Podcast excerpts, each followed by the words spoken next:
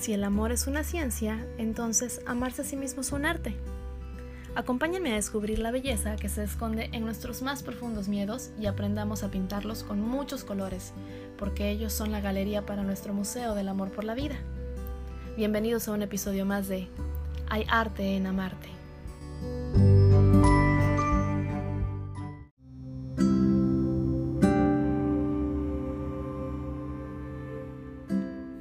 Hola, ¿cómo están?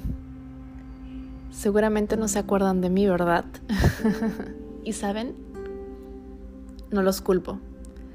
Hace casi un año que los tengo abandonados y hasta apenas les digo, hola, ya regresé. Pero es que han pasado tantas cosas en este año, particularmente 2022, que les puedo decir que el día de hoy Bani Zulbarán se siente destrozada, se siente perdida y se siente hundida. Pero como recuerdo que yo cuando comencé el podcast lo comencé sintiéndome igual, recordé que cuando me sentía súper, súper triste, me sentía completamente devastada, fue justo en pandemia. Dije, no me voy a dejar vencer. Y comencé el podcast. Y comencé con el episodio de vulnerabilidad. No es cierto. No fue con el de vulnerabilidad fue con el de la envidia. Y la verdad es que me encantó poder expresarles y compartirles mi sentir. Creo que mucha gente se ha sentido identificada conmigo. Así que me atrevo a tomar el micrófono y compartir esto.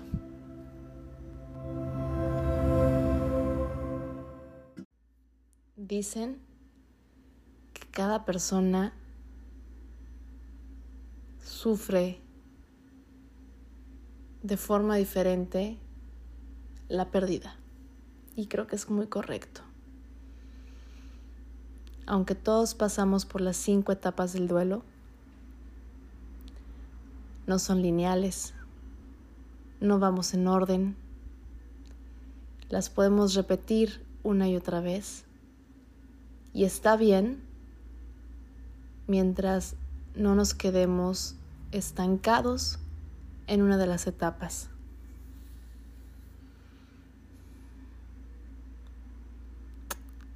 Y creo que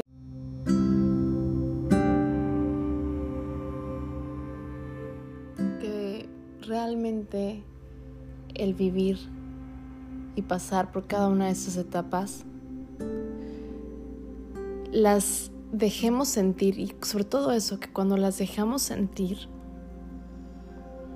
nos damos cuenta de muchas cosas, entendemos muchas cosas, nos liberamos de muchas culpas, respondemos muchas preguntas, pero creo que sobre todo hacemos conciencia de algo que me dijo mi terapeuta, que también es tanatóloga y que me está apoyando en este proceso, que el dolor es el pago por amar. Y es cierto. Entre más amas, cuando una persona decide partir de este mundo, de la forma en que haya sido, porque dicen que cuando uno va a nacer, ya eligió la forma en cómo va a morir, no importa que lo veamos nosotros desde la perspectiva más trágica, dicen que nosotros decidimos esa forma de morir. Nosotros entendemos que el haberle amado de esa manera, con tanta profundidad, el pago es ese dolor. Y pues obviamente pasamos por todas esas etapas, negación, ira, negociación y duelen cuando realmente las estás trabajando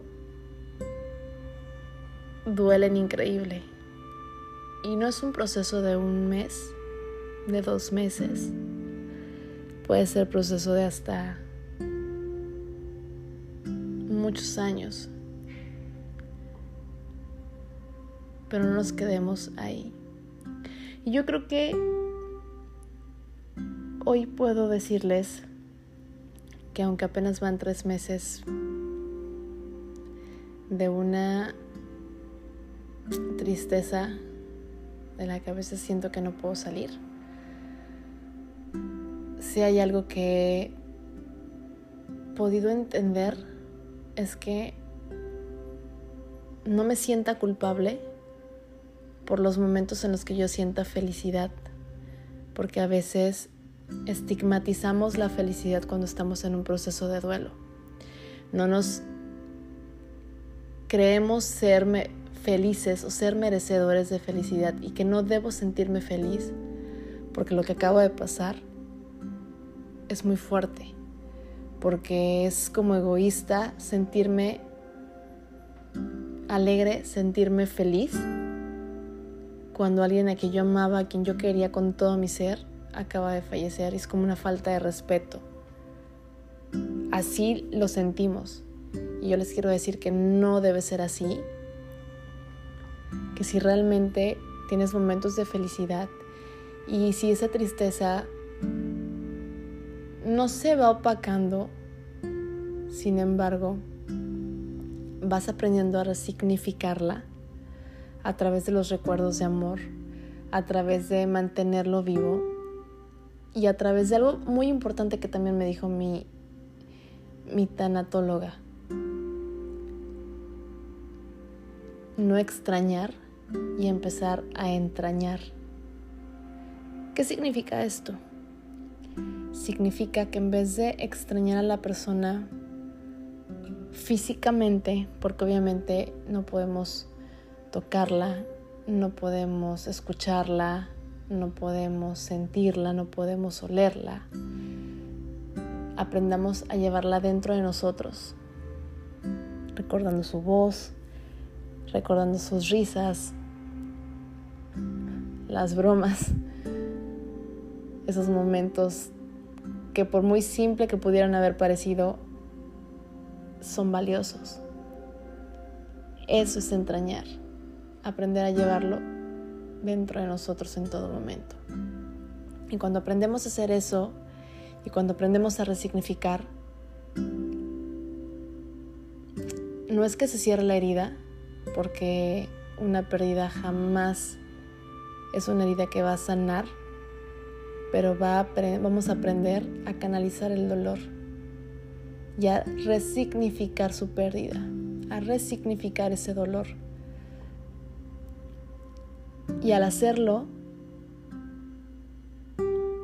las sonrisas, las alegrías, el disfrute viene con más frecuencia. Y yo creo que podría decir incluso que aprendemos a disfrutar esos momentos donde extrañamos a las personas que no están con nosotros. Esos momentos en los que viste algo y te recordó a esa persona y hasta la lágrima se sale, pero lo disfrutas porque hasta lo sonríes por ese momento, porque a pesar de ese dolor tan inmenso, valió la pena el haber conocido a la persona, valió la pena el haberle dicho que se le quería, el haberle dicho lo que no te parecía. Valieron, valió la pena hasta esas discusiones y pleitos e inconformidades. Todo valió, dirían, la pena. Porque es una pena que una persona decida dejar esta tierra porque nosotros nos quedamos. ellos evolucionan y nosotros aquí estamos, en este plano, viendo pasar la tierra, viendo pasar el momento, viendo pasar las horas, los días, la vida, solo que ahora sin ellos. Y no saben lo bien que, que se siente el poder compartirles el, el cómo ha sido mi proceso y que realmente hoy no voy a decir estoy bien, hoy no voy a decir ánimo, porque si bien la vida es bonita, yo lo publiqué hace un mes, mi felicidad no se ha ido, solo está de viaje por tiempo indefinido. Y solamente deseo que regrese en algún momento para mí y para todas esas personas que también como yo han perdido a alguien tan amado y tan querido.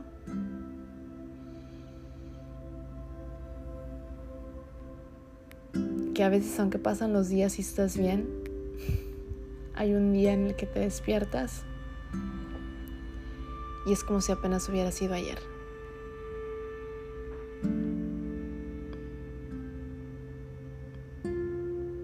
Deseo que de todo corazón puedan encontrar esa paz y ese para qué que tanto están buscando.